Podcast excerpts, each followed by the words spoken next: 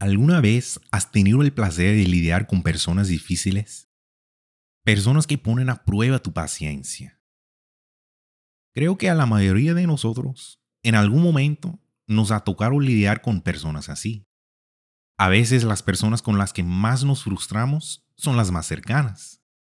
Los familiares, los padres o incluso los hermanos de la iglesia. La nueva versión internacional de Proverbios 21:19 dice, más vale habitar en el desierto que con una mujer, obviamente un hombre o cualquier persona, pendenciera y de mal genio.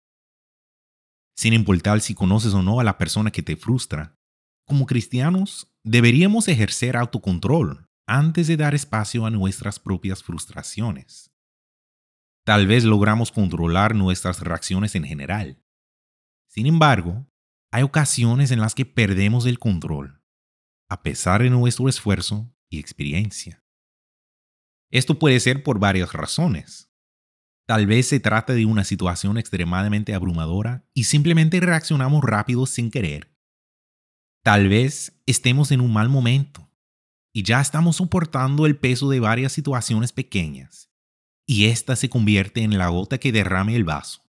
O tal vez, cuando sacamos nuestra frustración, ya sea en forma de ira, tristeza, odio a nosotros mismos, ansiedad, etc., nuestro juicio se nubla tanto que sin querer hacemos lo contrario de lo que sabemos que Dios espera que hagamos.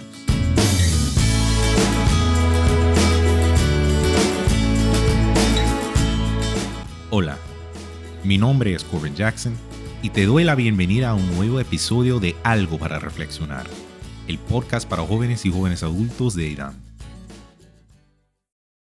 Todos pasamos por momentos así. Incluso algunas de las figuras más fieles de la Biblia, como el mismísimo Moisés, el que es también nombrado como el hombre más manso sobre la tierra. Él tenía mucha experiencia manejando situaciones difíciles con personas frustrantes. Leamos Éxodo 17, versos 1 al 6. Toda la congregación de los hijos de Israel partió del desierto de Sin por sus jornadas conforme al mandamiento del Eterno, y acamparon en Refidim. Y no había agua para que el pueblo bebiese. Y altercó el pueblo con Moisés, y dijeron, Danos agua para que bebamos. Y Moisés les dijo, ¿Por qué altercáis conmigo? ¿Por qué tentáis al Eterno? Así que el pueblo tuvo allí sed, y murmuró contra Moisés y dijo, ¿Por qué nos hiciste subir de Egipto para matarnos de ser a nosotros, a nuestros hijos y a nuestros ganados? Por cierto, no era la primera vez que los hijos de Israel se molestaban con Moisés. Desde que volvió a Egipto para liberarlos, Moisés había tenido que lidiar con repetidas quejas, acusaciones y amenazas de las personas a las que había ayudado, personas que habían presenciado milagros asombrosos de Dios. Lo único que Moisés había hecho era seguir las instrucciones de Dios, liberarlos de la esclavitud y llevarlos a una mejor vida. ¿Alguna vez has intentado ayudar a alguien solo para que te diga que sus problemas son culpa tuya? Sigamos leyendo en el verso 4. Entonces clamó Moisés al Eterno diciendo, ¿qué haré con este pueblo? De aquí a un poco me apedrearán. Y el Eterno dijo a Moisés, pase delante del pueblo y toma contigo de los ancianos de Israel, y toma también en tu mano tu vara con que golpeaste el río, y ve, y aquí yo estaré delante de ti allí sobre la peña en Joreb, y golpearás la peña, y saldrán de ella aguas, y beberá el pueblo. Y Moisés lo hizo así en presencia de los ancianos de Israel. En este primer ejemplo, vemos que Moisés hizo bien. Una de las cosas más admirables de él, un testimonio de su carácter, es que su primera reacción fue buscar la ayuda de Dios. Lo interesante es que en otra situación casi idéntica a esta, que leeremos a continuación, la reacción de Moisés fue muy diferente. Leamos números 20, versos 1 al 12. Llegaron los hijos de Israel, toda la congregación al desierto de Sin, en el mes primero, y acampó el pueblo en Cadés. Y allí murió María, y allí fue sepultada. Y porque no había agua para la congregación, se juntaron contra Moisés y Aarón. Y habló el pueblo contra Moisés diciendo, ojalá hubiéramos muerto como perecieron nuestros hermanos delante del Eterno. ¿Por qué hiciste venir la congregación del Eterno a este desierto? Para que moramos aquí nosotros y nuestras bestias. ¿Por qué nos ha hecho subir de Egipto para traernos a este mal lugar? No es lugar de cementera, de higueras, de viñas, ni de granadas, ni aun de agua para beber. Y se fueron Moisés y Aarón de delante de la congregación a la puerta del tabernáculo de reunión, y se prostraron sobre sus rostros. Y la gloria del Eterno apareció sobre ellos. Y habló el Eterno a Moisés diciendo, Toma la vara y reúne la congregación, tú y Aarón tu hermano, y hablar a la peña a vista de ellos. Y ella dará su agua, y le sacarás aguas de la peña, y darás de beber a la congregación y a sus bestias. Entonces Moisés tomó la vara de delante del Eterno, como él le mandó. En ambas situaciones el pueblo se quejó de tener sed y le culparon a Moisés. En ambas situaciones, Moisés acudió primero a Dios. En ambas situaciones, Dios ordenó a Moisés que tomara su vara, y así lo hizo. Y en ambas situaciones, como leeremos, el pueblo recibió el agua de la roca. Pero esta vez, Moisés no controló su frustración. Sigamos leyendo desde el verso 10. Y reunieron Moisés y Aarón a la congregación delante de la peña, y les dijo, Oír ahora, rebeldes, os hemos de hacer salir aguas de esta peña. Entonces alzó Moisés su mano y golpeó la peña con su vara dos veces, y salieron muchas aguas, y bebió la congregación y sus bestias. Tal vez lo que los hijos de Israel dijeron en esta ocasión fue especialmente doloroso para Moisés. Tal vez se encontraba en un mal momento emocional, pues acababa de enterrar a su hermana. O tal vez en este momento simplemente estaba harto.